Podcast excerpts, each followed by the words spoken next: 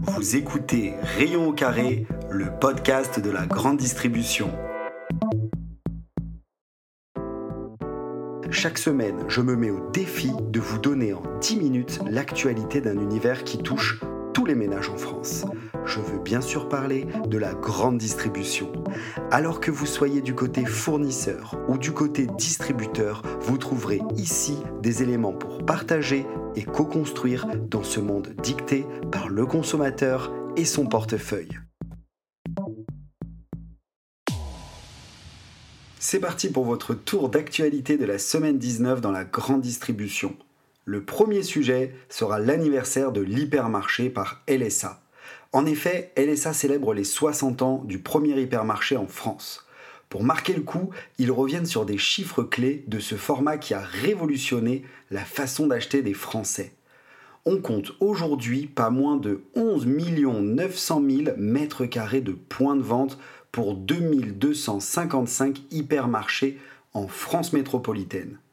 Avec la montée en puissance du digital durant la crise sanitaire et de la proximité, les hypermarchés sont constamment challengés et certains décident de se réinventer. LSA, en partenariat avec Circana, propose sous la forme d'une carte de France de découvrir le rendement des hypermarchés par département et par région. Il vous faut tout d'abord savoir qu'en moyenne, le rendement d'un hypermarché est de 7900 euros par mètre carré en chiffre d'affaires tout produit. Vous savez, le fameux CATP.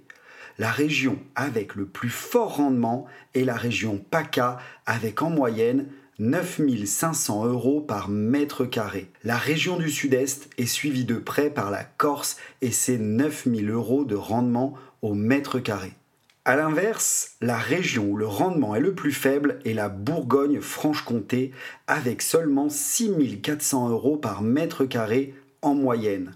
Pour rappel, la moyenne France est de 7900 euros. Cette région est suivie elle aussi de près par le Grand Est, avec ses 6500 euros de rendement par mètre carré. C'est donc presque sans surprise que je vous annonce le top 3 des départements où le rendement est le plus élevé dans le format hypermarché, toujours au mètre carré. Le troisième, ou plutôt les troisièmes, sont le Var et le Rhône avec 10 100 euros du mètre carré. Le second département est la Haute-Corse avec 10 600 euros par mètre carré. Et enfin, le premier département, loin devant, est situé dans la région PACA et ce sont les Alpes-Maritimes avec en moyenne un rendement de 12 500 euros par mètre carré. Je ne peux pas vous laisser terminer ce sujet sans vous donner le top 3 des départements où le rendement est le plus faible par mètre carré dans les hypermarchés. Alors je vous entends déjà dire, c'est sûr, c'est la Lozère, peut-être bien l'Aveyron ou encore la Creuse. Eh bien détrompez-vous.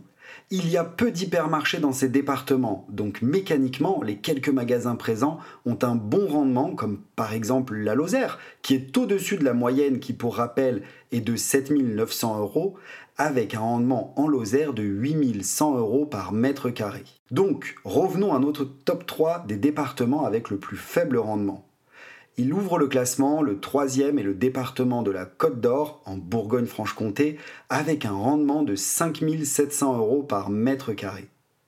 Le second département, c'est la Nièvre, avec Nevers, et c'est 5500 euros par mètre carré. Et enfin, le département où le rendement est le plus faible au mètre carré en hypermarché est le Cantal, avec seulement 4200 euros de chiffre d'affaires par mètre carré. Voilà, vous savez presque tout. Je vous invite à aller consulter l'anniversaire des hypermarchés sur le site d'LSA. Le second sujet de la semaine concerne Casino et je peux vous dire qu'on est loin du jackpot. Casino a présenté ses résultats financiers du premier trimestre 2023 à ses actionnaires. Les résultats sont très contrastés en France avec un chiffre d'affaires en recul de 0,4% une perte de chiffre d'affaires qui en plus est amplifiée par le fait que l'inflation fait normalement mécaniquement grimper le chiffre d'affaires des enseignes. Le directeur financier du groupe Casino, David Lubeck, nous invite à distinguer deux catégories dans ses résultats. Il y a d'un côté la performance sur les enseignes Monoprix et Franprix, ainsi que le réseau de proximité, qui lui progresse chez Casino de plus 4,6% par rapport au quatrième trimestre 2022. Et de l'autre côté, il y a les difficultés pour les enseignes Casino que sont Casino Supermarché et Casino Hyperfrais et Géant, avec un recul cette fois de moins 10%. Si on entre dans le détail du réseau en difficulté dans le groupe, malgré un changement d'enseigne de géant à hyperfrais casino, le format hypermarché recule de 12,4% par rapport au premier trimestre 2022. Et pour les supermarchés, il y a un recul de 7,8%, toujours par rapport à ce même premier trimestre de l'année dernière. Comme je vous en parlais la semaine dernière, Casino a revu sa stratégie prix et le groupe a baissé le prix de plusieurs milliers de produits de l'ordre de 5 à 10% de baisse selon les points de vente. Le but de cette nouvelle stratégie est de retrouver du trafic en magasin dans un premier temps, puis du volume et du chiffre d'affaires, explique David Lubeck. D'après le directeur financier, là où le repositionnement prix a été fait, le trafic s'est enfin stabilisé. Vous verrez dorénavant moins de promos financés par l'enseigne et plus de prix similaires à ses concurrents. On note dans cette présentation que le groupe Casino veut mettre l'accent sur les produits Leader Price qui sont en croissance de plus 122% sur le premier trimestre. Ils veulent maintenant développer l'assortiment Leader Price aussi dans le réseau proxy comme par exemple Franprix avec l'arrivée de 770 EAN le groupe a du souci à se faire. L'agence de notation SP a abaissé la note du crédit de l'entreprise. Cette note est passée de CCC à CCC-. C'est le dernier palier avant la note D pour défaut de paiement. SMP a justifié cette note par une situation financière fragile qui reflète un vrai risque de non-remboursement de sa dette. Face à cette situation financière, l'homme d'affaires tchèque David Kretensky, deuxième actionnaire du groupe derrière l'actuel PDG Jean-Charles Naouri, a proposé de prendre le contrôle de Casino via une augmentation de capital de 1,1 milliard d'euros, venant concurrencer le projet de rapprochement entre le distributeur et Teract auquel Intermarché s'est joint on ne peut pas faire de podcast sur la grande distribution sans parler des parts de marché des enseignes. Chaque période, Kantar publie les parts de marché et voici ce qu'il faut en retenir pour la quatrième période de l'année qui correspond à la période du 20 mars au 16 avril 2023. Dans ce contexte inflationniste, c'est Leclerc le grand gagnant.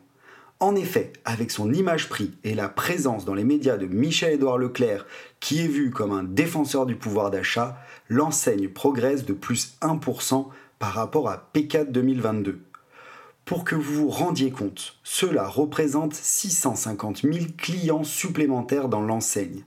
Les éditions d'Auvert font entendre qu'un point de part de marché représente environ 1 milliard d'euros de ventes annuelles. Cela propulse l'enseigne Leclerc à 23,1% de part de marché. La seconde enseigne en progression, mais aussi la seconde en part de marché, et l'enseigne Intermarché avec ses 15,6% de PDM. Intermarché progresse sur la période en comparaison à P4 2022 de plus 0,4%. Ensuite, sur la dernière marche du podium, en troisième position donc, on retrouve une autre enseigne indépendante, l'enseigne U, avec un gain de 0,1% de part de marché et une part de marché totale de 12%. Donc si on résume, le tiercé de tête, c'est qui? C'est Leclerc avec 23,1%, Intermarché et ses 15,6%, suivi par l'enseigne U et ses 12% de part de marché total. S'il y a des gagnants, il y a forcément des perdants. Alors, quelle est l'enseigne perdant de la part de marché sur P4 Sans surprise, vous allez croire que je leur en veux, mais c'est le groupe Casino qui est le grand perdant de cette quatrième période par rapport à 2022. En effet, Casino Hyperfrais, anciennement géant, perd 0,7% de part de marché pour tomber à 1,2% de PDM total. Suivi par Casino Supermarché qui perd 0,3% sur la période et qui ne pèse plus que 1,4% de PDM total. Enfin, Auchan Hypermarché et ses 6,3% de part de marché ne perd que 0,2% sur cette période. Si vous souhaitez voir ces chiffres sous format d'un graphique hyper clair, je vous invite à vous rendre sur le site d'Olivier Dauvert, le spécialiste de la grande distribution. Comme dernier sujet traité cette semaine, j'ai choisi de vous parler de la nouvelle directrice générale de Leroy Merlin France. La grande distribution, c'est aussi la GSB, les grandes surfaces de bricolage. Le leader du bricolage en France, Leroy Merlin, vient de choisir sa nouvelle directrice générale. Et c'est donc Agathe Monpays qui deviendra le 1er septembre de cette année la directrice générale de l'enseigne en France. Elle aura pour mission de renforcer l'attractivité de la marque, précise le groupe ADO, maison mère de Leroy Merlin. Depuis septembre 2022, elle est à la tête de Leroy Merlin Grèce et Chypre qui compte 8 magasins.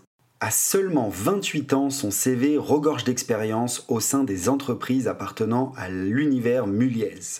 D'abord au marketing chez Happy Chic qui possède entre autres les enseignes Jules et Pinky, ensuite un passage comme chef de secteur au Leroy Merlin de Valenciennes et ensuite directrice du Leroy Merlin de Tourcoing pendant deux années avant de prendre les fonctions de son poste actuel à Athènes.